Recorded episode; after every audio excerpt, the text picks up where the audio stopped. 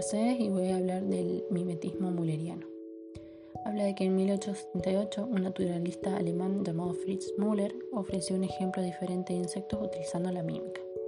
Observó comunidades de insectos de color similar y todos ellos eran desagradables para los depredadores. Entonces Müller teorizó que todos estos insectos ganan protección eh, al mostrar los mismos colores de advertencia.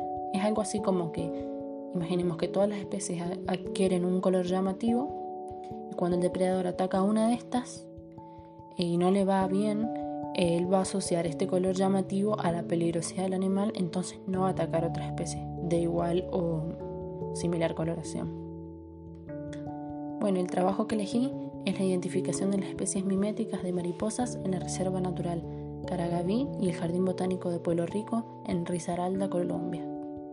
En este trabajo se realizó un muestreo de mariposas en el jardín y en la reserva, capturando con redes las mariposas que poseían similar coloración a una o varias especies y estas fueron agrupadas por patrones de coloración semejantes.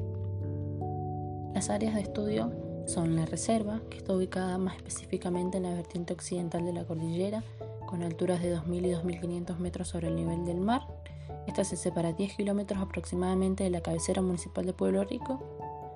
Y las lluvias, que presentan una distribución bimodal, es decir, que presentan dos estaciones de lluvia entre abril y junio y entre octubre y noviembre, eh, la ubican al área dentro de una zona de vida correspondiente al bosque húmedo. Esta posee 289 hectáreas, ubicada en una zona de bosque de niebla con alto grado de conservación de diversidad biológica.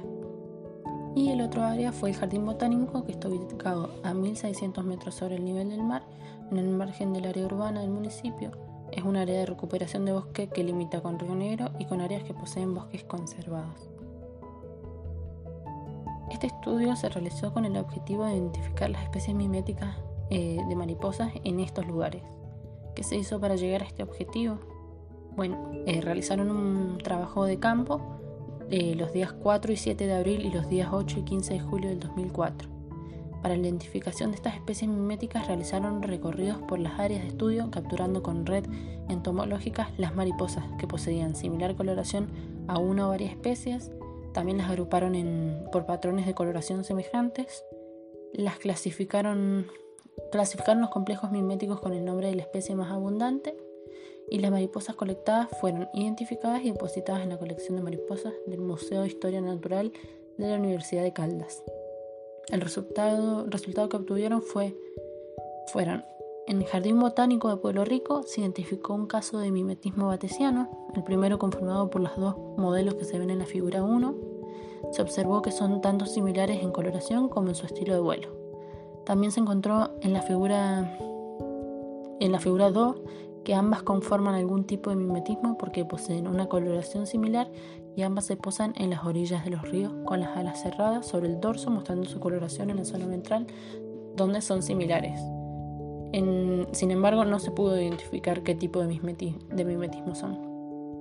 Y las especies de la figura 3 son similares, pero no, tampoco fue posible determinar la clase de mimetismo que conforman. Los complejos miméticos se encontraron dos complejos miméticos. Y en Caragaví no se identificaron casos de mimetismo batesiano, pero sí de mimetismo mulleriano, conformado por los cuatro modelos de la figura 6.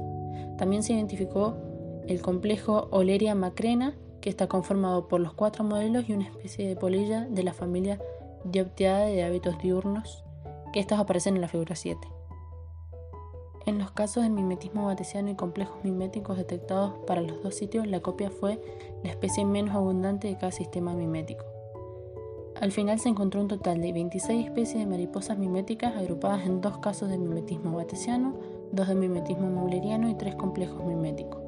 Los resultados obtenidos permitieron concluir que las mariposas con aspectos miméticos no solo imitan a otras en la coloración, sino también en su comportamiento y que el mimetismo en mariposas debe estudiarse en el campo, visitando las zonas de estudio en diferentes épocas del año, porque las especies que los poseen pueden presentar variaciones poblacionales en el tiempo.